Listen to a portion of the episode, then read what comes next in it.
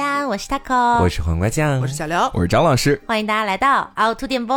欢迎大家。那么今天这期节目的话呢，是要来跟大家聊一聊当代啊，我们这一辈儿年轻人。嗯嗯，说到年轻人这三个字，就让我觉得我总有一种在看微博热搜的感觉。不知道大家发现没有啊？近段时间好像微年轻人博热搜又怎么样？对，对很爱讨论。嗯没办法，我们今天确实要来聊一下当代年轻人。就是咱们聊一个什么东西呢？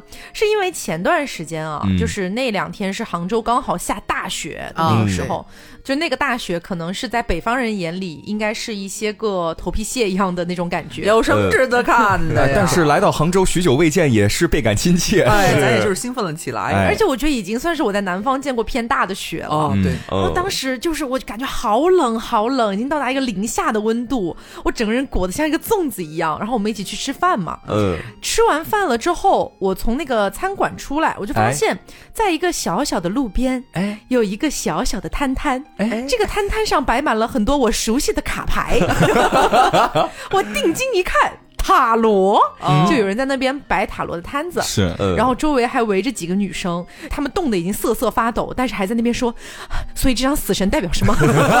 你来告诉他死神代表什么？对，所以我跟他能复合吗？什么之类的这种话，我就想到在如此对于南方人来说很寒冷的冬季，嗯他们依然愿意选择一个摊摊，看到一个就是塔罗牌的摊贩，他就愿意上去占卜一下。嗯所以我们今天想来跟大家讨论一个比较轻松一点的话题啊，嗯当代年轻人的这个赛博迷信。对对对对对对，可以执念到某一种程度了。是的那么本期节目呢，在开始之前，我们要先感谢我们的金主爸爸 HBN。谢谢火爆呢？火爆呢又来喽！这次呢也是刚好赶上双十二的档口，嗯所以也是给到大家一个比较大的福利折扣。那么呢，这次也有很多的产品参与到我们的活动里面来。大家如果想要现在就先了解一下的话，也可以先去到我们的公众号凹凸电波，找到和本期节目对应的那篇推送，就可以看到具体的一些活动详情和细节了。嗯啊，那如果说是 HBN 的一个老用户的话呢，就可以直接去到某宝搜索 HBN，找到他们的某宝官方旗舰店，给客服报暗号凹凸电波同时不要忘了在下单的时候再次备注一下凹凸电波，会获得加赠。嗯，好，那我们先活到这，先活到，先活到。先回先活到九十九。哎，我这嘴呀、我们先回到这个迷信的环节哈。嗯我想先问一下大家，就是在你们的人生里面，就是目前到现在，你们就是最近的一次产生这种迷信瞬间，大概是什么时候？我最近一次迷信瞬间是前两天和大仙出去逛街的时候，嗯。吃完饭出来，然后因为又找不到车了，那倒是没有，就是要通过一个，我们是去看电影，然后出来的时候，因为很晚了，所以电梯那个口等了很多人，只有那一个通道。嗯。我们出来之后呢，沿路走就是很窄，大家就难难免就是要就是挤在一起，然后我就踩到了井盖儿，啊这是我早年有讲过的一个，我至今是一个很。老的迷信手段了。，对，哎，但是我迄今为止我都没有办法控制自己的手，就是但凡我发现我踩了井盖儿，我一定会拍自己腿三下。你是不是有点肌肉记忆了？我可能是有点，嗯就是我我有时候会踩到之后说，哎呀，不用拍了吧，然后说着手已经摸到大腿上，说还是拍一下吧，叭叭叭，然后就才能安心前进。嗯所以你到目前为止有没有哪一次是踩了井盖儿但是没有拍的？啊，没有，我非常就是深刻贯彻落实这一点，呃，哇，哎，你很厉每一次。every time，我其实，在这方面，我感觉我跟你们都不太一样，就是我没有太多在井盖上面很迷信的那个执念想法。我觉得也很少有人会对井盖这么有执念吧？不要忘记，我曾几何时是有就是在井盖上面就栽过一些大跟头，哦对，这个命丧黄泉之类的。可是你这样一个习惯能坚持二十来年，我觉得也是蛮啊，不容易真的，而且我一般走在路上，我都会绕开井盖走，嗯我绝对不会踩的。就确实好像是北方人的通，你也会这样？吗？我虽然不会拍自己三下，但是总觉得是你拍别人自己？给别人三个耳光。打架喽。就是我总会觉得踩到井盖儿算是一个不是特别好的事情。晦气。啊，对，而且就是北方结婚的时候，嗯，在接亲的时候，一路上的井盖儿就几乎是就是公共马路上的不管、啊，不会嗯就自家院子里面的所有井盖儿，你沿路如果是能走到的地方，都是要用红纸贴上的。，对，上面压一块石头，见过吗？我从来没见过。我也是我们那边都是这样的。嗯，对，真的有这么灵验吗？我每次是看到井盖我就往上面蹦哎，真的，你是真的不害怕掉进去啊？因为我以前没有这个意识你识知。道为什么吗？因为我们早年间说过，我们是什么东西？我们是下水道里的老鼠，跳到下水道里那是我们的去，家。我我最近一个大概是这样子，也比较小的点。嗯，嗯，我其实最近的话，应该还是要扯到搬家的时候了。我在前面的节目里有跟大家讲过嘛，我对镜子这个东西的摆放非常有执念。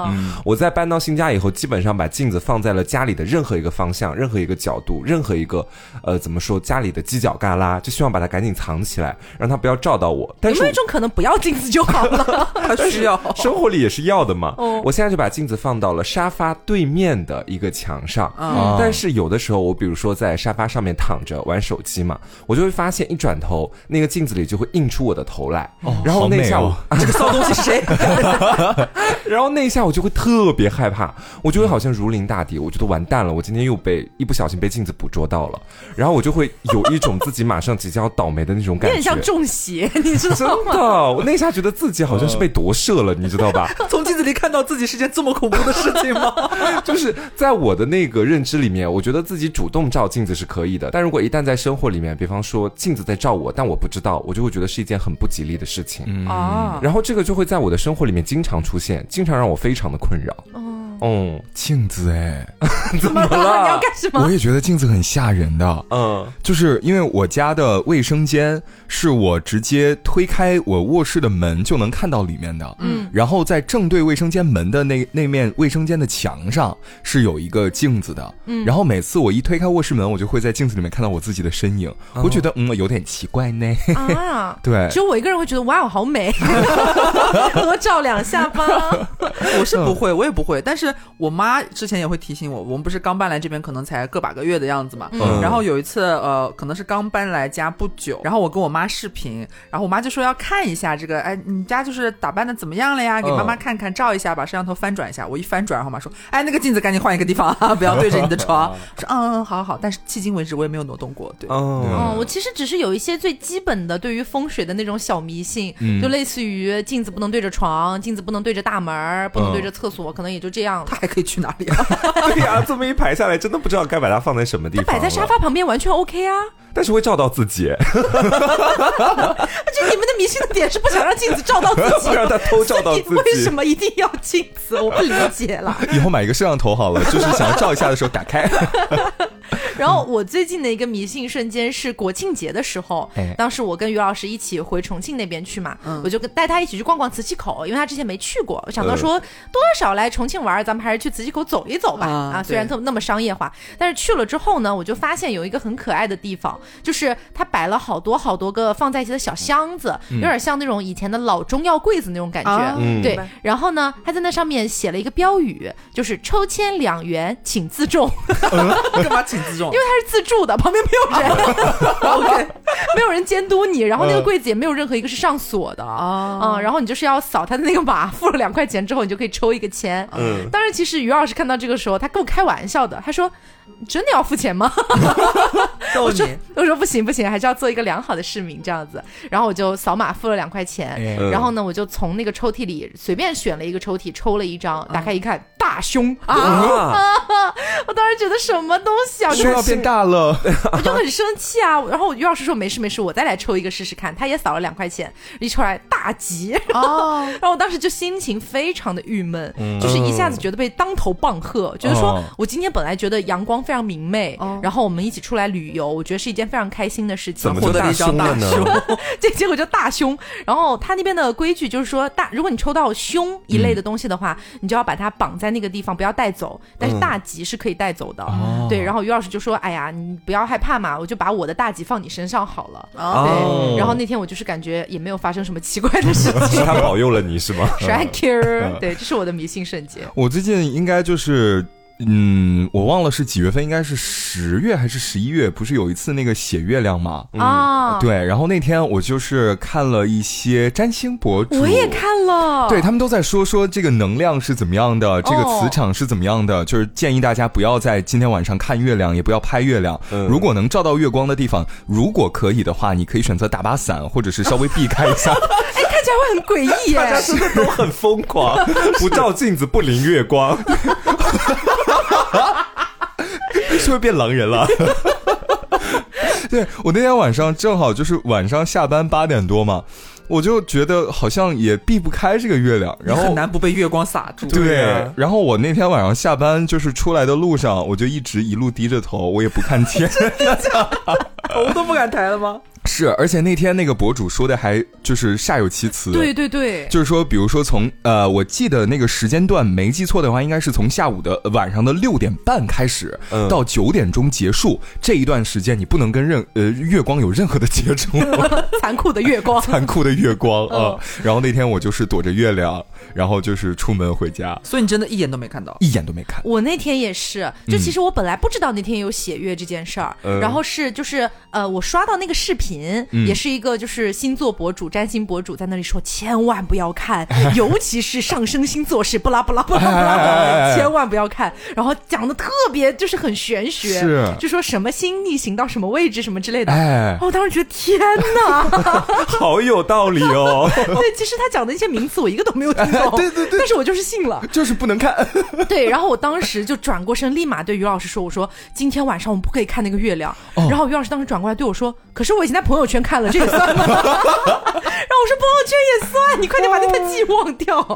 最夸张的就是那天晚上，大仙突然火急火燎的跑到我家里面来。当时我跟刘还在家里面一起打游戏，对他说：“你们快看外面，快看，今天晚上有月全食，赶紧去看。”然后我跟刘就扒在窗口看那个月亮，哦，确实蛮好看的。哦然后大仙后面就走了，张老师后面又过来了。哦，对，那天我是要晚上过来录节目，张”老师张老师顶着那个残酷月光顶，着残酷月光进门，第一句话是：“ 你们千万不要看外面的月亮。”然后我跟刘叔我们俩刚刚就看过，还赞叹很好看。我是真的在夹缝中生存，我们俩算是。很难觉得自己大限将至。对，一个人全然不迷信，一个迷信的要死。所以你们俩看完月亮有发生什么不好的事吗？没有、啊，没有哎这一切都很正常。就看到你们的上升星座不是那几个不要对对对，不要不迷信，不要再找补了啦！还有一个，我不知道大家有没有看到过那种类型的小摊摊，也是我嗯一直都非常觉得很神奇的一个东西，就是他会在那个地摊上摆一个大油纸，然后油纸上写了好多好多不同的姓氏，嗯。比如说张三啊，不不没不是张三，就是什么找张三是个姓氏，叫张三什么？是 张三丰，原来张三丰的张三是个姓氏。他爸姓张，他妈姓三吧？大概 不是就是什么姓张、姓李、姓王这种。他会写很多姓氏在那个布上面，对，然后呢，呃，你就是大概付给他个十块二十块的吧，也特别少。然后他的神奇的点是在他能什么地方？他能猜出来你姓什么？对，嗯你就站、啊你就站在他面前，然后你就是什么也不做，他就可以把你的姓氏点出来。嗯，你试过了？我试过一次，他真的把我的姓氏，因为我姓甄嘛，《甄嗯。嬛传》的甄，《甄甄嬛传》的甄，《甄嬛传》的金，哎，《甄嬛传》的 甄，然后这个姓儿不是还挺少见的吗？挺冷门的。我就以为他可能就是不会猜到，而且所以那张纸上居然还有这个字，就当时是这样的，我想去那张纸上确认一下有没有我的这个姓儿，嗯。然后我就从头找到尾，我已经找到了，然后我想说不能让他意识到我是哪个姓儿，嗯。我又从尾找到头，相当于我全部浏览了一遍，嗯。也没有在哪个字上过多停留，嗯。也没有说看到我的信的时候突然哇哦就那种感觉，我就很平静，你知道吗？嗯。非常平静的看完了之后，他大概就过了个十秒二十秒的样子，他就把我的信点出来了。这么准，这么邪门哎我我记得之前是知乎还是微博还是贴吧上有人就是解密了这个东西，哦？但是我记不太清楚了，它应该就是类似于横纵坐标的一个交错，它会通过这个东西来哦，他视线的嘛。对对对，哦。当你横着扫数字扫的时嗯候，嗯，哦，因为确实是我后来想了一下，因为他那么多线儿摆在那个地方嘛，我就算要假装全部浏览一遍，但是我也不可能竖着全看一遍，竖着全看一遍，这样全部浏览过去。嗯。所以我肯定是挑重点的去看，然后哎。随机再看几个别的。哦，有没有一种有没有一种可能是你在就是玩这个游戏之前，他要先看你的健康码，然后扫码之后不是会显示好烂，真然后信号什么东西？好烂！啊，你要看一下健康码啊，没问题，好，他姓好，这样甄我，们可以开始。这合理啊。我之前也有一次，就是在外面，不能说猜信，应该说被别人去算命吧。然后有有个这样的经历，我记得是在当时杭州的一个商场里面，我跟牛碧玲一起在那个商场外面坐着，然后这时候就有一个大姨。哦，他会过来找你，，对，就径直走过来，然后把我拉到一边，他们好像很怕被抓到的样子，拉到那个黑暗处，然后悄咪咪的问我说：“小伙子，你你是是不 gay 吧？直接让我出柜是吧？他说你是不是有一个姐姐啊？我说对啊，我确实是有一个姐姐。然后他说，那你想不想让我就是给你算一下你今年的运势，包括到后面所发生的一些事情？我当时也是鬼迷了心窍。我说他竟然能猜出来我有姐姐，证明其实算的还蛮准的。人生在世很难没有一个姐姐吧？在场的不都是姐吗？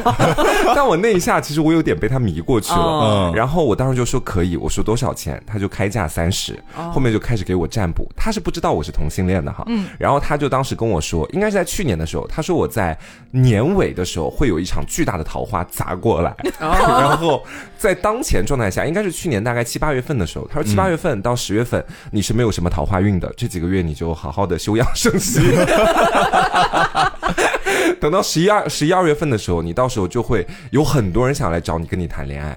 我当时真的听信了，然后我到后面啊，事实证明他讲的确实也是假的，我也找不到他了。静待花开。对我十一二十一十一二月份基本上没有任何人来找我，就是因为彻头彻尾的欺骗。连软件都没有想过吗？软件肯定会想了，隔几年会想，但是不会有谈恋爱的对象。软件想可能说哇，你是黄瓜酱吗？然后最好笑的是那一天，社交牛逼林他是当时在旁边看着我被拉走的，然后后面我回来了，他说你觉得他算的准吗？我当时我觉得说其实还蛮准的，毕竟讲了蛮多的好话嘛。我不知道我后面十一二月我是没有桃花运的，我以为他讲的是真的。然后我就跟少牛比林说，我说可以，你也可以去算一下。然后他叮铃咣啷又跑过去算，然后算了半天回来之后跟我说，他说姐，我也觉得他说的好准哦。我说他跟你讲什么了呀？他说他先也是大致分析了一下我未来会发生的一些比较好的事情，然后那个大姨就跟他说，你还想知道更多的一些你未来的呃会发生的事情吗？要开通会员吗？还是？包括能给你看一下手相什么的呀？啊，你只要再加二十块钱就可以了啊。然后肖牛逼林也是那一下猪油蒙了心，就给他加了二十，加了二十之后吧。他就直接开始跟摄牛逼林诋毁我，你知道吧？他说他跟摄牛逼林讲说，我一看你我就知道你的命比刚刚那个小伙子的命要好。嗯 你知道他就多付了二十块钱，都可以在他面前肆无忌惮的诋毁我说他的命比我的要好，有没有可能是真的呢？我那天晚上气的我根本就不想跟摄牛逼林讲话。然后他还跟摄牛逼林讲说，你以后赚的钱肯定比刚刚那个小伙子要多。为什么一定要跟你对比啊？对啊，我也不懂，他可能是看到我们俩是朋友了吧，然后挑拨你们的关系。然后牛逼林回来就把这些话全部都转告给我，我当时真的给他气得够呛，你知道吗？你有想要回去找他吗？没有，他他已经逃走了，就隐匿 逃遁那种感觉。大姨可能会说，如果你想要现在就是变得你的命比刚刚那位加了钱的还要好的话，再加二十。对，我觉得这些都不太可信。其实他就是跟你讲一个可能在你当下能迷惑到你的信息点，然后恰好跟你自己的对上了。你跟他算完之后，他就逃走了，他也跟你以后这辈子可能都不会见面了。但是你钱已经付出去了。哎，你这个就让我想到我早年间大概二十出头的时候，我去了一趟 青城山儿。青城山儿，我去了一趟青城山，然后在那边就是有个像类似于道观一样的地方，嗯，然后就是好像有一个煞有其事的道士坐在那边，然后就把我招揽过去，说：“哎，小姑娘，跟你有缘，过来我帮你算一下。”嗯，然后我说多少钱？张嘴就谈钱了。对，他说我先给你算，要算完之后，你要是觉得不准，不付钱也可以；算完你要是觉得准，付多少随便你，哦，就随缘。我当时就想，嗯。浅浅浅尝试一下吧，殊不知就是被他们这样的套路骗进去了。对，然后呢，他就开始给我算，他前面的部分呢讲的也还是有那么一点道理的，就说我可能童年比较这个命运多舛啊，啊，然后有一些比较复杂的一些是这个家世啊等等的。然后我就说好，嗯，你说的倒也挺有道理。那我未来的婚姻会怎么样呢？那二十出头嘛，就比较考虑这方面的东西。然后他就说：“哎呀，你这个婚姻啊，还是有一些这个波折的。”我说：“怎么说，大师？”他说。你如果在三十岁之前结婚的话，你一定得好好的挑选一下你未来的夫婿。你如果说挑选到一个不好的，那么你的命运会非常惨，而且你们一定会离婚。这不是一个？对，你先听我讲完，你先听我讲完，你先听我讲完，后面更离谱。他说，你离婚了之后，可能会在三十五岁左右二婚，并且你二婚的这个老公很有可能也是一个二婚的。哇！我当时听着觉得哇，好有道理，道理啊！原来就感情不好，真的会离婚呢。然后我现在翻回去想，我在想，这不讲的就屁话吗？那废话，我找不到一个好的老公，我肯定会离婚啊，肯定会婚姻不幸福啊。救命啊！对，然后我记得当时就是我妈觉得她算的很好、嗯很准，然后呢，我妈还塞人家二百块钱。哎，所以就是嗯，算命这个东西吧，就是我觉得图一乐就可以了。嗯是那刚刚聊到的不是有点像是咱们中国的土法算命嘛？嗯 然后我很想问一下大家有没有另外一种迷信哦，就是可能因为小时候看的一些电视剧啊或者什么什么的，产生的一些土法护肤的一些 故事这。应该所有人都有过吧？你知，道，就是在我小的时候，大家都会觉得，就在班上已经传开了，觉得我是一个比较女相的男孩嘛。嗯然后当时班上就一度有传言，说我每天用牛奶洗澡洗脸，大家会这么去讲我牛。奶仙子在夸你。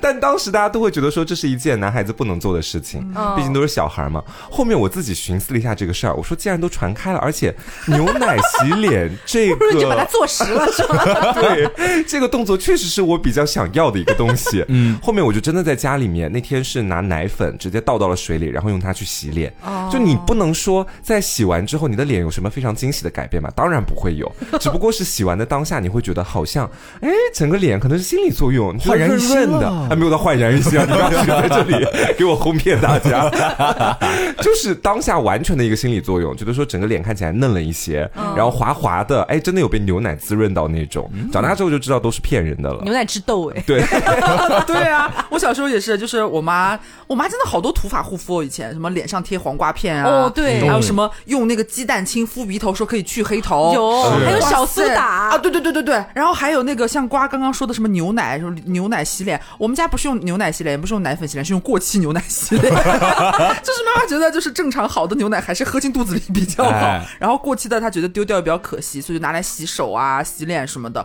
我小时候因为可能年纪还比较小，然后那个皮肤状态可能还不至于说因为它就致痘，但是会假滑。我现在回想起来，它就还是嗯其实会有一层油脂在那里。它蛋白质那层膜，啊，对，哦然后其实根本就没有用。然后我们还试过用蜂蜜涂脸面膜，哦啊，真的大过敏，我跟你说，大过敏，这很遮，你知道吗？然后你觉得怎么洗都洗不干净。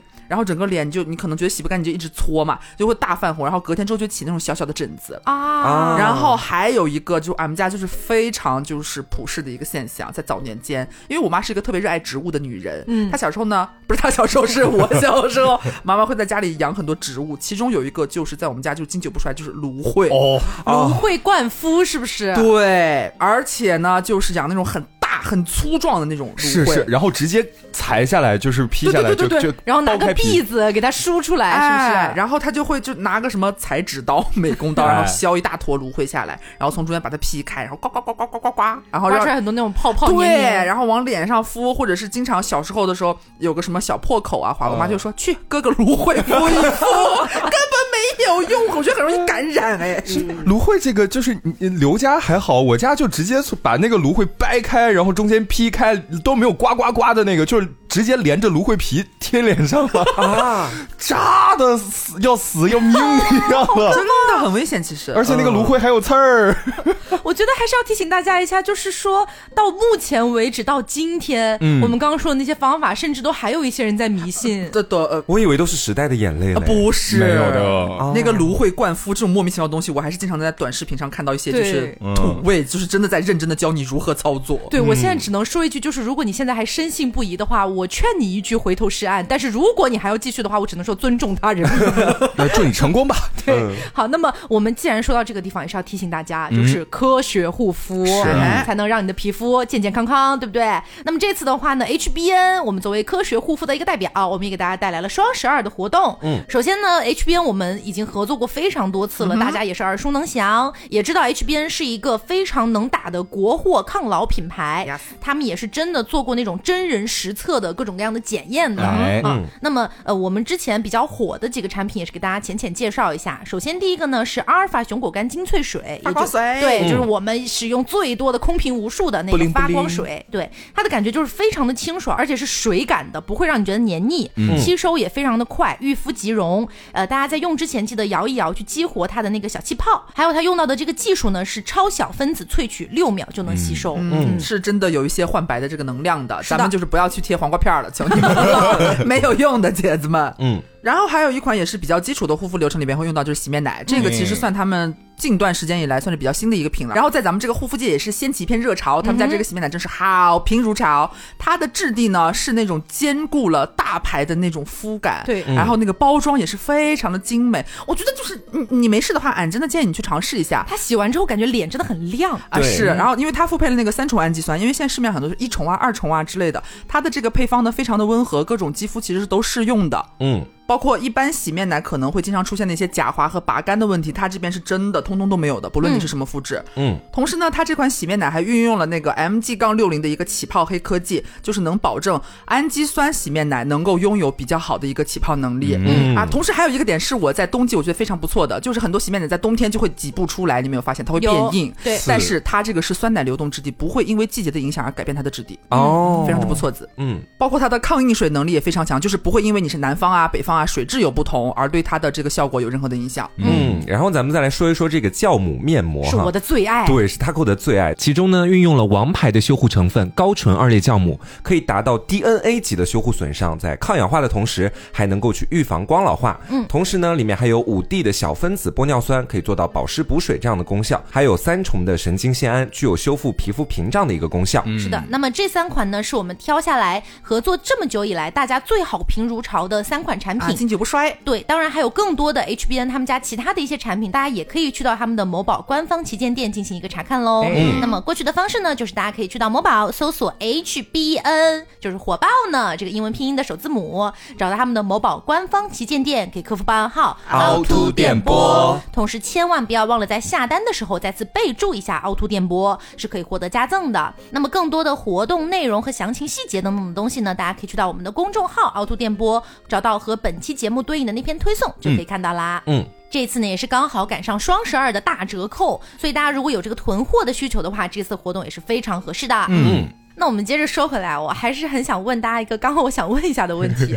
嗯咱们就是说，呃，我刚刚不是说到我去那个青城山那边去算命嘛？你们有没有做过类似的事情啊？有，哎，俺就是小小年纪，应该是小学二年级的时候，那么小啊，哎，去到了山西平遥，哎呦，美丽的平遥古城，然后啊应该是有一个像是县衙门一样的那个地方啊然后在景区吗？对，它是一整个古古城古镇的那种景区，然后里面有一个呃，应该是什么虎头衙门还是什么衙门，我忘记了。嗯然后在里面就是有那个抽签的环节，啊，然后抽了一个签，然后就让那个师傅帮我看了一下。哎，解签你抽的那个签是纸张，还是说你要摇那个桶的那种？嗯，是他自己摇，然后我 他来摇你的命运吗他你？摇吗？他来摇，然后我从里面拿一个，哦嗯，是这样的。电子发牌机器。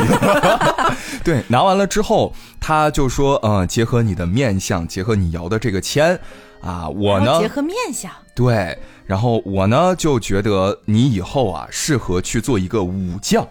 啊！什么东西？我说都已经二十一世纪了，你有跟他说这个事情吗你？有跟他说我们是在古镇，不是在古代吗？他说你以后呃可以考虑一下去当个兵啊，然后什么之之类的。然后后来麻辣女兵是吧？她成为了麻辣女兵。对，后来就变成了麻辣女兵。也算他算中了。也算是吧，但是后来我我就出去之后，就是跟家里面的长辈盘这个事情，然后长辈跟我说，说在你刚出生的时候，家里面就请人给你算过，哦，嗯当时就这个算命的先生就说，你以后可能会成为一个武将，如果你去当兵之类的话，你这还能对上，对就对上了。你现在没关系，你现在打 BC 啦，也算了对了。对了，对了，也是每天在运动了。对了，民间对了，武将。啊，民间武将了也是可以啦。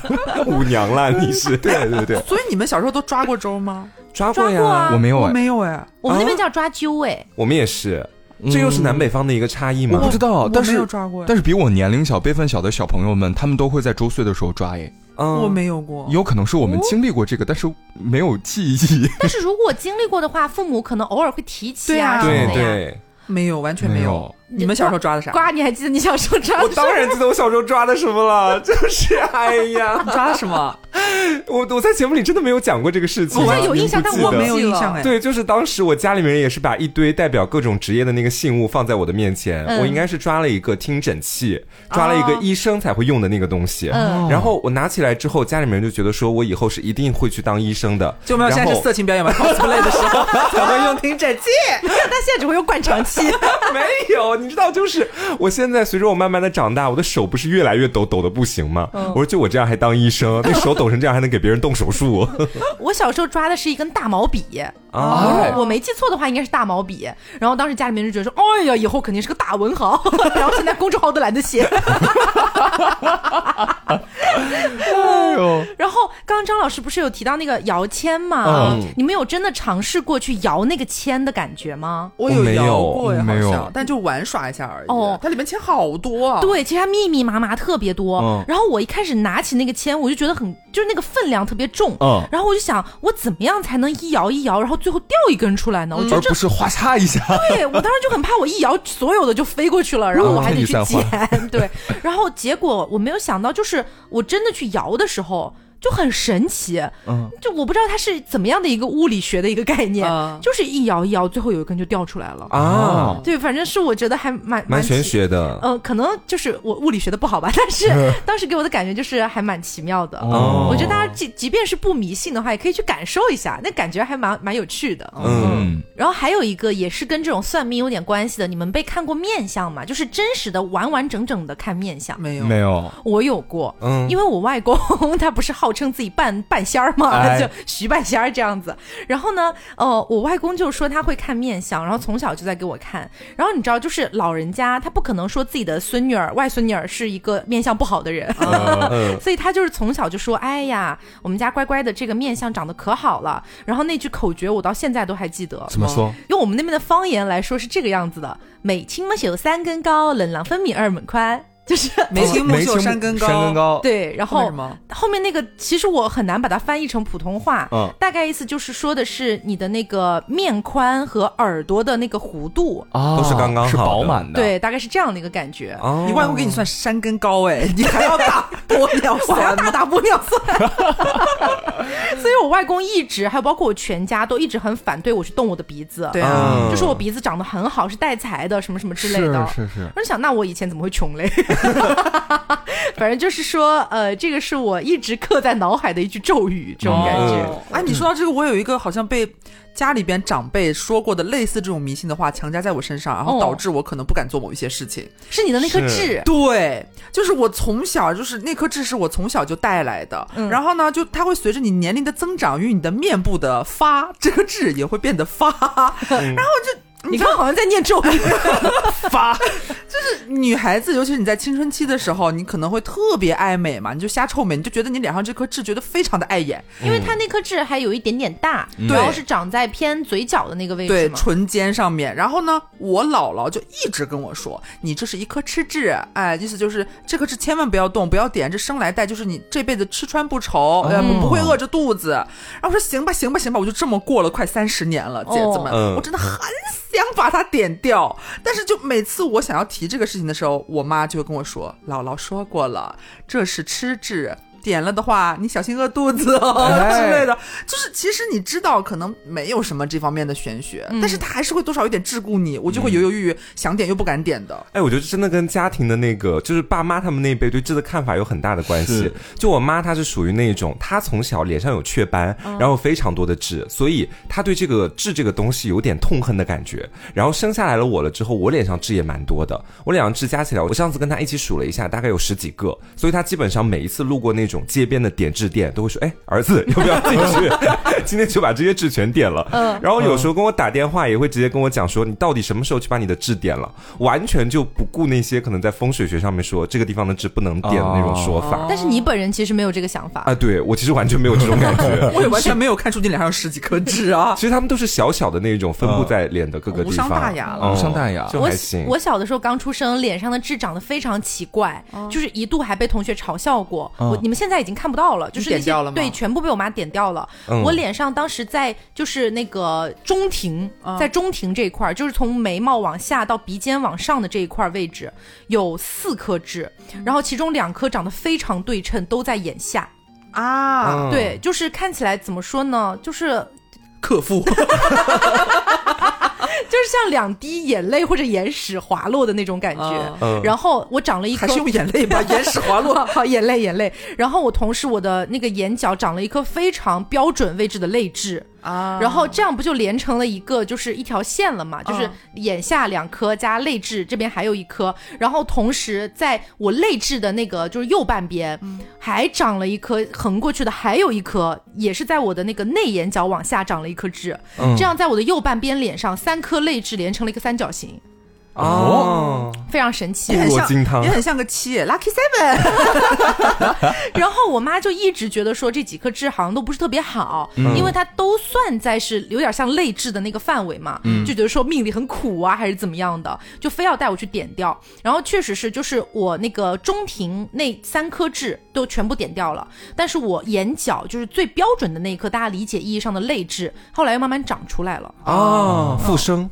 然后我就一直都觉得说这是一个怎么样的前世今生，哎呦喂！传奇色彩出来了。是有时候真的挺玄学的。你让我突然想到，我人生里面唯一的一次点痣经历是怎么回事？是我的眼角也有一颗泪痣。嗯然后在我从小到大的过程当中，我是一个就是基本上只要脾气一上来，或者觉得哎我好委屈，我就会马上那个眼泪克制不住往下掉的人。嗯，然后我就一直都觉得是这颗泪痣所导致的。嗯然后在大学的时候，我觉得说当时自己并不想当一个呃小哭包小哭包、爱哭的男孩子，当时有很多男子气概的那种想法，你知道？哭鬼对，但我现在已经完全不这么想了，就所以当时自己就一狠心一跺脚，应该是在大一大二的时候就去了那个点痣店里面，然后就把这个痣点掉了。说来真的挺奇怪的，就从点完这个痣之后开始，我有时候还是会碰到那种非常心急火燎的时候，嗯，或者觉得很委屈的时候嘛，但我确实也没有那么感觉想哭了。哦就从那之后，我真的觉得自己哭的次数开始变得越来越少，崇尚科学好吗？？崇尚科学，对，崇尚科学，我觉得说其实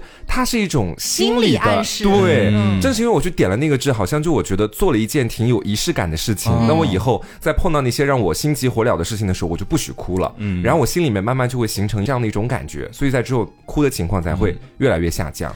是感觉我们聊治疗了有一段时间，但是有一个点还是想问问大家，是？吗？嗯，就是大家有没有听说过？就是呃，我不太确定痦子跟痣它是不是同一个东啊，西？不是一个东西它，不是一个东西。痦子是要大点儿是吗？痦子会凸起。哦，会凸起。嗯反正我是听过有一句话叫做什么“人背痦子富一辈子”，还是人哎呦，真的好老派哟、好像我姥姥会讲的话哦。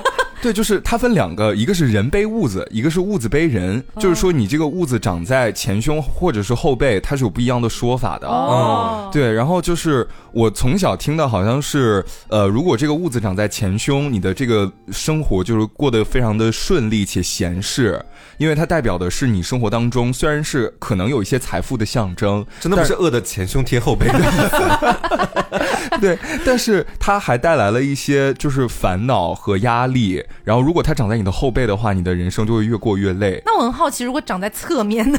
侧面就是与它并肩而行。哎，因为讲到这个痣啊，就是因为我小时候脸上不是那几颗痣特别明显嘛，嗯我还专门上网去搜过，就是你知道小时候比较迷信一点嘛，我就想去问人有这个痣代表了什么，嗯对，但是跟那种面相不沾边，就是他会解，他就是有些迷信的说法。是哪个脏器出了？呃不是不是不是，嗯是那种迷信说法，就说你如果脸上有的痣，会代表就是你上辈子你死的时候，你亲人的眼泪滑到你的哪个位置，哦，对这个说法还蛮浪漫的，对其，实。然后滴到你的脸上，变成你今生的印记。我的天哪！然后我就想说，我上辈子死的时候，我的亲人哭的是有多惨。哎，我也有这种感觉，他们应该那个 围着你在哭，对，就大滴大滴的滴到了我的脸上。张老师觉得是你脏器出问题，那不是说豆豆的迷信吗？豆豆不会因为哪里出问题，他爱在哪里长，他就在哪里长，没有任何依据了，姐妹们。说的是痦子了，不是痦痘痘了。但你说到上网去查这个事情，我哦经常也会因为一些事儿，然后想要上网去搜索一些信息来佐证我的想法是否有偏差。你刚刚还在那边说我们迷信，你自己每次都在干这种事情。就是我其实半斤八两吧姐就。是不在意，但是偶尔会想，哎，有点好奇一下就是你们有没有做噩梦之后，然后会去搜？啊，周公解梦对，哦就类似的，因为就是可能你经常做梦梦到一些比较特别的一些画面，或者是梦里的故事的时候，你有时候醒来之后还会记得的，就是有一些梦你会忘记嘛，但是有一些可能非常激烈的梦，你醒来还是会完完全全清晰的记得发生了什么样的故事。嗯然后呢，我就会在就是网上开始搜索梦到什么什么什么什么代表了什么，然后他就会给你讲。但是你搜一搜，你就会发现，你同样一个梦境，在搜同样的关键词出来的不同的网页，有时候会给你不同的答案。对，有些是有些是说你要走大运，有些说你要走倒大霉，对，有什么什么嗯血光之灾，最近要注意什么什么之类的。然后很好笑，前一段时间有一次，我一个哎呀，真的好几年，从大学毕业之后就没太联系的一个同学，女生朋友，大学时候的，她毕业之后已经结婚了，最近处在一个就是备孕的阶段。然后她有一天突然大早上发微信给我说：“刘，我昨晚做梦梦到你了。”我说：“啊，真的吗？”梦到我什么了？他说我梦到你怀孕了。我说姐，结婚备孕的不是你吗？干嘛梦到我怀孕呀、他说我也不知道，可能是我太想怀孩子。我说很有可能是因为这个。但是这个对话结束之后，你不知道为什么多少有一点点被他的这个哎有点影响。嗯我就说被朋友梦到怀孕 代表了什么？然后告诉我说可能你很渴望恋爱。我说什么东西啊？老娘那会儿已经在恋爱了好吗？之类的，你知道，这有点蛮扯的。嗯但你其实有点想要探究它是不是代表了什么意义。是，是对是我曾经在就是周公解梦里面搜寻，比如说梦到在打蟑螂啊。是一个什么样的情况你？会梦到自己打蟑螂是在梦里是面，周公解梦说什么？你家里该打扫打扫。周周公解梦说，你家里蟑螂很多。他他会给你带来一些财富，啊然后对，然后另外一个说法是他会带走你的财富，啊，就悬殊很大。，对，但是说到这个做梦相关的这种小迷信，呃，除此之外，我还有一个，好像之前也跟你们聊过，就是我有一段时间不是做噩梦特别严重嘛，嗯，然后就一直怎么都好不了，不是说你早不早睡、晚不晚睡、熬不熬夜的原因，就是你只要睡觉，那天晚上就一定会做很恐怖的那种噩梦。然后呢，我妈就会跟我说：“你去拿把刀放在枕头底下。”嗯，但是真的，你真的不知道为什么，就放了之后，就真的不会做噩梦了。哎，我有一段时间也是嗯疯狂做噩梦，而且是很恐怖的那种噩梦，就在我我甚至觉得就是半真半假的那种梦。嗯，我甚至有的时候感觉我已经睁眼了，但是我能看到一些东西，你知道吗？很吓人，嗯而且那个梦吓人的程度是我已经呼吸喘不上来的那种程度。有点鬼压床吧？不是，但但是我很明确的不是鬼压床，因为我之前初中的时候，早年间的那个纳凉有跟大家讲到过，初中的时候频繁鬼压床，但是就是我刚刚说的做噩梦，我是很能够很清晰的分清楚两者的区别的，嗯。所以我知道那是梦，但是真的太吓人，而且太频繁了，有的时候我可能一晚上能做三四次这样的梦，哦，就太频繁，你知道吗？一持续了大半个月的时间，我就觉得有点怪怪的。然后我就是给我妈妈讲了这个事情，然后我妈妈就是说什么我们那边有一个大仙儿，然后去给我求一个福啊，然后说什么杀只鸡还是怎么样的，就是那种那种那种操作嘛。哎。嗯。然后给我弄来了一个小小的护身符，啊然后就让我放在枕头底下，然后就说可能就不会做噩梦了，然后我就放了，还是做噩梦，没有任何作用吗？没有啦，还是在做噩梦啊。就你说鬼压床，就让我想到，在我小的时候，有很长一段时间，我就每天就是，比如说我快要睡醒了，然后那一下的时候，我知道自己马上就要醒了，还在梦里面，然后我就一睁眼，一睁眼，然后我我也能看到身边的一个具体的事物，谁在那里干嘛，然后我家里面的一个环境是什么样的。但是没过一会儿，我觉得自己好像眼睛又要闭起来，然后又堕入到梦境里面，嗯然后再次一睁眼。然后我才发现我自己是真实醒过来，刚刚那个睁眼其实完全是在梦里面的，就这种情况，而且就是你在前面的一次睁眼，就你在梦里面那次睁眼，你就会发现自己除了眼睛能动以外，其他身体的任何部位全部都动不了，是是连头都动不了。就我很很想让自己努力的把手抬一抬，然后把头转个向，都完全不行。对然后是怎么样度过这段时间？就是我们家中途搬了一次家。我原本就是在家里面的等一下，你现在是要进行纳凉特辑了是吗？没有没有没有没有，就是我原本在老的那个家睡的时候才会出现这种情况，然后搬到了新家之后，这种情况就完全消失了，嗯就是觉得很奇怪。嗯，谢谢你解释了一下鬼压床。对，就是还是要说一下神奇的大脑，神奇的大脑，嗯嗯，大我之前也是这样啊，就我后来觉得可能就是初中那段时间，因为要中考了，压力很大，嗯对然后从我的房间换到另一个房间睡，就没有再出现过。对啊是嗯，还是要换一换，换一换，换一换这个就是怎么说磁场，是吧？但是等一下，我们刚刚不是聊到线上了吗？怎么又转回线下了？哦，是我，对不起，啊，对不起，是我聊我这个到做噩梦主线真的好难带，对不起，聊线上了，聊线上了。谁想要我点播我送给他了？好，我想问一一下大家，就是有没有玩过那种东西，就可能是什么小程序或者之类的，嗯然后有那种线上塔罗发牌，有有有有有，我有段时间非常痴迷这个东西。你还非常痴迷过吗？对，就是因为当时嘛，我也不是能天天都能够见到你，就那段时间。然后我当时就在想说，嗯，也不能每次都劳烦他给我免费给我算塔罗，我就在找那种小程序还有 A P P 干。嘛是会折他的阳寿是吗？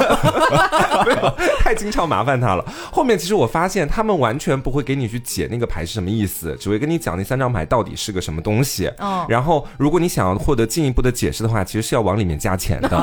那是另外的价格。对，就是我每一次基本上只能够得到三张牌的一个信息，然后其他什么都不知道，就在线上的时候就这个样子。我也被这样骗过，就是哎呀，我也不要说那么难听，不要说骗吧，只能说是消费陷阱。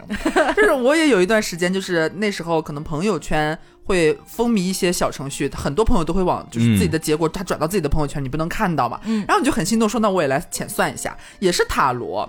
然后呢，我就觉得，嗯，塔罗这个东西，我们 Coco 也不是没给我算过，就是一般的糊弄我可糊弄不了，因为他标榜自己是线上真人吗？对，然后你抽好你的牌之后，是会有真人过几分钟之后给你发语音来解你的牌的。是要加钱的吧？不是，不是要我也加钱玩过，不需要加钱。我也是，我也对。，我说，哎，天下还有这等好事，然后咱们浅算一下。然后算完之后，因为它会显示说，哎，人数较多，可能预计，因为你已经抽完你的牌了吧，你知道你的三张牌或者几张牌是什么了。他说你要等待个大概几分钟，然后会有专人就是来帮你解这个牌，会发语音过来。嗯然后我就等等了之后，他真的给我发来了，他真的就是发了三段语音，说呃这张牌代可能代表怎么怎么怎么怎么怎么，然后分别给我解析。我说哇，我还不错。然后我那个时候我忘了我推荐哪一个朋友来着，身边的咱们几个之间，我具体忘记是谁了确。定不是在北京的时候吗？哦，好像是在北京的时候，因为当时我们整个办公室都在玩这个东西。对对，然后就发给我旁边的朋友去，让他很准，你要不要试一下？也不要钱嘛，也无所谓。然后他就去算，我们那时候都还以为是真的有专人在根据我刚刚抽的牌来给我这个人做解析，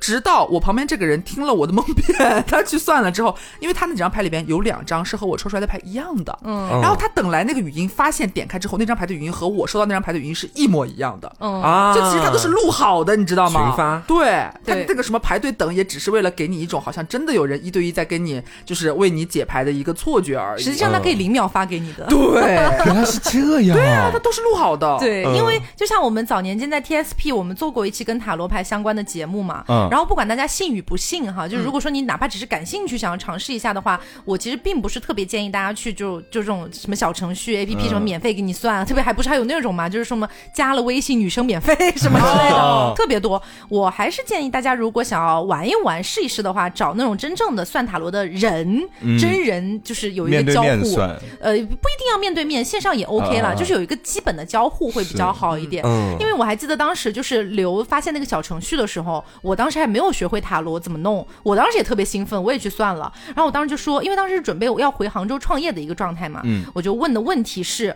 呃，我们回杭州创业之后，我可能要注意些什么？然后他给我发了一大段文字，总结起来就是要注意人际关系。嗯我当时觉得哇，那我好肯定好，那我肯定好好注意一下。后来回想一下，什么工作不用注意人际关系啊？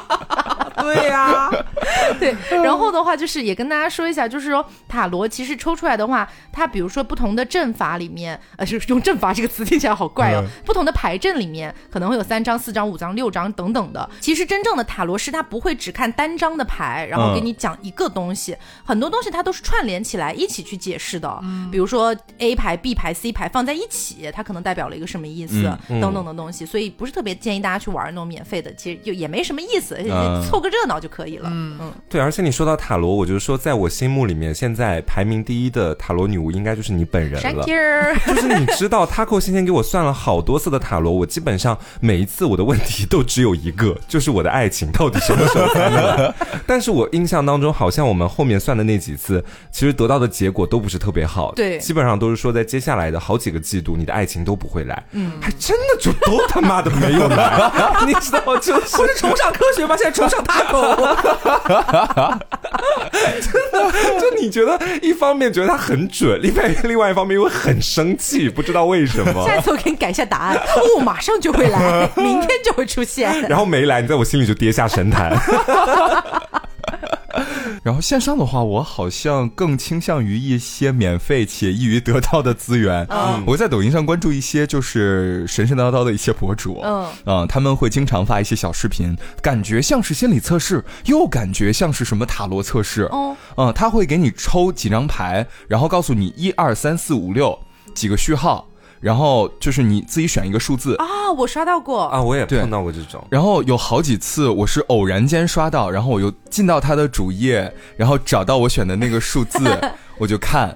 后来我发现我不不太能听他说话，为什么？为什么？因为他说屁话太多了，我听不下去。他会讲些什么东西啊？他会给你先解释一下牌面，嗯然后再给你详细解，他就像塔罗教学一样，他告诉你这个牌正放正位是什么。表了什么？对，到位哦它是代表了什么？然后结合当前这个呃形势，然后包括你的什么这个吧那个吧乱七八糟，可能会有一些什么样的事情，代表了这个月怎么怎么样，下个月怎么怎么样。有没有可能他就是在塔罗教学，是你自己关注错了？哦妈，啊妈，我也关注过这种类型的博主，就是他会给你三个牌组嘛，讲到底就是，嗯然后根据每个牌组给出不同的解析。是但我当时听完那些解析之后，我觉得其实准确度一般呢。哦可能是他每个牌组所要对照的那个人太多嗯了，他没有办法结合每个人的实际情况去给你讲解。是这是一个很必然的现象。你说到这个，我有一个类似的故事，也是在就是那种短视频平台上面，不是他们都会发那种很短的那种。你们我不知道你们有没有刷到过类似的，就是可能有一个男的或者是女的，然后他可能给你几组图片，或者给你几个字，是然后是是是说给你几秒钟，现在选好你心中所想，三二一，然后他会突然 BGM 一换，然后有一个那种慢镜头，然后滤镜也变掉，你选的是不是这个？啊，这，就很准的那种，嗯然后就是呃，都会说很准很准。然后我就有一次刷到之后，我就点开看，我说哇，这么神的吗？咱们浅试一下，也没有什么代价嘛，玩一下而已，看一看。然后他列出那几个图片的时候。我就点了暂停，我说咱们好好选一下，嗯好，然后选好了，选好之后他说选好了吗？三二一，你选的是不是这个？明明就不是这个，我也碰到这种情况。我也碰到过，当时我也觉得很尴尬，我替他尴尬。就比如说他摆出了三角形、嗯正方形、圆形，嗯让我选一个，我选择了三角形。然后过了一会儿，不是那个刘 说的，话锋一转，他特别认真的盯着你选的是不是圆形？我一般就会长按屏幕点个不感兴趣。一般这种视频还有个很搞笑的地方，就是 尤其是在这种你选的和他最后指出来的完全不一样的时候，他的视频画风结尾一般他都会变得非常潇洒。比方说，就是他会说三二一，你选的是不是这个？然后下一秒他可能唰把那些牌都丢掉，然后潇洒转身离开。你离开个什么劲儿啊？根本就没有猜中啊 然后！留下三个字关注我。是的，当时我觉得这什么东西啊？翻一个大白眼，该划走了，真的很好笑，就很扯。哎，那刚好聊到这个地方啊，就是说我们不是快要过年了嘛，哎还有一个月左右的时间。是大家就是在过年前有没有，或者说跟过年相关的，有没有一些就是迷信瞬间？首先，哎，本命年的两位选手要起要出场了。哎，你们俩俩是吗你你们俩刚好，哎，不对呀、我俩都属虎的呀。哦，你哦，对，你是属属虎的，我们俩认识多久了？哦，对，我想起来了，之前我还送给黄瓜酱一条红色的腰带，一个红色的布的腰带，你知道吗？就我把它 系在自己的身上，我拿个腰鼓就能出去打腰鼓的那种腰带，你知道吧？就本命年要穿红嘛，嗯所以在去年过年之前，我就已经收到了来自各路亲戚的这个红内裤、红袜子、红腰带，然后穿着。铜钱的红绳，乱七八糟，反正一切跟红色有关的东西我都收到了。据我不太清晰的记忆，好像我们家那边有这么一个说法，说，呃，这些红色的物件一定得是家里面的女性长辈准备的。哦，嗯，如果是男性长辈准备的这些红色的物件，就必须带一些什么金属的元素，哦，啊这什么阴阳了吗？又开始 可能是吧。感觉像是。呃，后来我爸是送给我一条那个红色的腰带，它上面拴了几个铜钱，嗯，然后他跟我说，这个腰带呀、你戴上啊，你就这一年咱们就别摘了。啊，洗澡的时候呢，你可以稍微摘一下，哎，但是你洗完澡要马上再把它带回来，睡觉也不能摘。腰带也如此严格吗？对，腰带也如此严格。那你跟那个屁友 铜钱叮当作响，我当时什么新鲜玩意儿啊？这是我的步摇了。我当时就考虑到了这个问题。既然老父亲您说这个腰带带上，咱们就是摘不下来，那我干脆要不就不戴了。讨一个反其道从。源头解决问题。从源头解决问题。后来那个腰带就被我缠到我的那个背包的包带上了，哦缠上去了，就陪伴了我很长的一段时间。啊，嗯，我在过年的时候也是，我妈说当时要送我一个手链，然后也去那个金店里面给我挑了一个，就那种金子做的小老虎，嗯然后就直接跟我说，也是说你要把这个手链今年一年都不要摘下来，洗澡也不要摘，就从年头戴到年尾。我怎么从来没见到过那个手链？哎，就在这个地方啊，其实你见到过，哦，是这个，只不过是你不太注意而已我也有这个手链啊，你们对都有哎，对，本命年必备了。对 是情侣款？吗？这应该算是本命年最基础、最基础的一个配置了。对我们那边没没有有哎。啊，我们那边收到过，只是说可能要尝试一下红内裤、红袜子之类的东西。嗯还红胸罩，喜庆啊姐。真的，红色内衣三件套。我想问一下，就是我一般假设我要跟我的屁友见面，我真的是完全会把那些红内裤、红袜子都想想尽方法给它藏起来，因为真的感觉会有点土土的。但是这样就是你要看场合，因为我在家里面的时候，过年回去嘛，穿着红内裤、红袜子、红秋裤什么乱七八糟，反正就无所谓了一身红，红里从里红到外。然后在家里面在品尝一些鲜美的时候呢，你穿这种衣服，我真的觉得你背后的 BGM 叠个千纸 鹤，再系一个红腰带。你很像从里面壁画下来的那个童子，你知道？但是哈，就是在过年这段期间，没有人会觉得你这一身装束是奇怪的。啊，过年应该不会觉得奇对。怪，过年穿红嘛。但凡过完年，但凡过完年，但是对于本命年穿红这个事情呢，我忘了是听谁说的，说你并不需要是一整年都穿，嗯，就是整个正月你可能是需要完整的，就是穿这个。对，哦。我就是穿完正月，对，要穿完正月，然后后续的话，比如说遇到呃七月十五、五十月初一或者是十月十五，好难记这么哦。这么细哦，对，就是呃就是大就家是初一和十五对对，也不是所有的初一和十五哦，还得挑。哎，得挑，就你像七月十五，它不是中元节嘛，嗯，对吧？然后像十月初一，好像是要送寒衣还是什么之类的，那六一儿童节呢？需要六六月 大家不要穿了。大家都是返璞归真返璞归真了。对，就遇到这样的一些日子的话呢，还是需要穿一下就是红内裤、红袜子之类的。哦，好像是说用红色压一压，嗯不知道在压什么东西。对要什么红红火火之类，怎么说都说通了。压一压我的命吧。压压我的身体吧。但 我觉得这种其实是奔着讨一个好彩头的这种嗯打引号的小迷信，其实我我个人觉得无伤大雅。是无伤大雅，但是就有时候会产生一些尴尬瞬间。比如说上次国庆节，我带于老师一起回了老家嘛，哎然后也不是我俩任何一个人的本命年。嗯然后我外婆呢，就是在我们临走之际，她突然从那个箱子里面翻出了一个塑料包包装袋，嗯然后塞到了我的手里，说：“乖乖，这个是外婆给你们俩准备的红内裤。”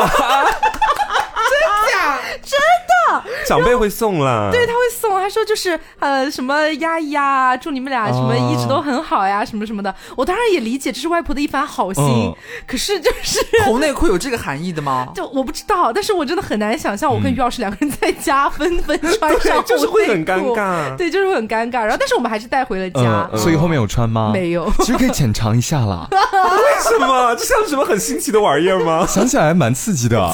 假，好，我回去试一下，回去试一下。，然后说到红内裤、红袜子这个事情，就是除了本命年之外，在我家那边还有一个场合，你会看到它，就是在婚礼，嗯，在婚礼现场，你会看到新郎就是西装笔挺，你会看到新娘穿着红内裤吗？就是你会看到穿我内裤也不会给你看到吧？就是新娘这个具体什么样，我是不太清楚。但是新郎因为他穿西装会露出脚踝嘛，哦然后脚踝就是鲜艳的红色。哦，好像是，好像对是。，然后他们在婚礼进行完之后，后面不是有闹闹闹闹婚什么之类的、之类的这种习俗，然后就会看到新郎穿着也是绑着红腰带，然后上面拴着一些什么花生、瓜子儿什么之类的东西，什么大腰苹果。果，拴着大腰然后鼓，晚上圆房的时候叮咣作响，是这样 对，就是有这样的一个概念。翻云覆雨之后，瓜子花生都被嗑开了。好可怕。哦！好的，那么今天就是给大家聊到了一些当代年轻人可能也不明白为什么，但是依然在遵循着的一些对迷信的，对这样的一些说法嗯。那么也是最后再提醒大家一下，一定要相信科学。相信科学，对，你看我们嗯今天讲到的很多这种迷信啊等等的，可能都真的不是会应验的东西。对，大部分好像都是一些心理作用。其对实，我觉得平时没事儿，你可能觉得说，哎，我有个寄托，或者我盼个希望，嗯然后我去把它当个小锦囊一样，我尝试一下，我觉得还好。是但是过分相向性的话就不太好了。尤其是还有一些我觉得什么重大决定呀，或者你在面临一些什么人生抉择的时候，你期望寄托于这个东西来给你一个答案，然后给你一个选择，你还依照它去做了。啊，我个人不是很推荐，还是就是实际情况，你还是要结合你的一些具体情况啊，包括你遇到的一些事情啊、问题，或者去寻求一些身边好朋友啊、亲友的帮助。我觉得纯纯寄托于，比方说，呃，你可能在考虑我最近要不要跳槽啊，我要不要回到我的老家，然后你去找塔罗先生，或者找什么道观里的大师 给你抽个签，我觉得还是不要了。对，毕竟都已经二十一世纪了，我们也就不要在这个乌龟的后背上再刻甲骨文了。对，所以就其实像之前。我给大家算过塔罗一段时间嘛，然后呃，当时也有跟很多的听众讲说，健康疾病不可以算，然后还有学业成绩不可以算，嗯就是我之前跟大家讲过为什么嘛？我觉得讲了学业成绩，如果我说好，那你可能就不努力了；如果我说坏，你可能觉得啊，那反正就已经坏了，就不行啊。然后还有健康疾病这种东西，其实之前是有一个听众哈，他的父亲是生了一个比较严重一点的病，他是比较担心，然后他可能是求个心安，想要来找我算一下，说想看看父亲最后。的那个手术结果怎么样啊？可是我觉得这真的太重了。对，我就算算出来是好的或者是坏的，这这好像都不重要了。这很奇怪，我也没法讲。对，而且也是不能算的。所以就是说，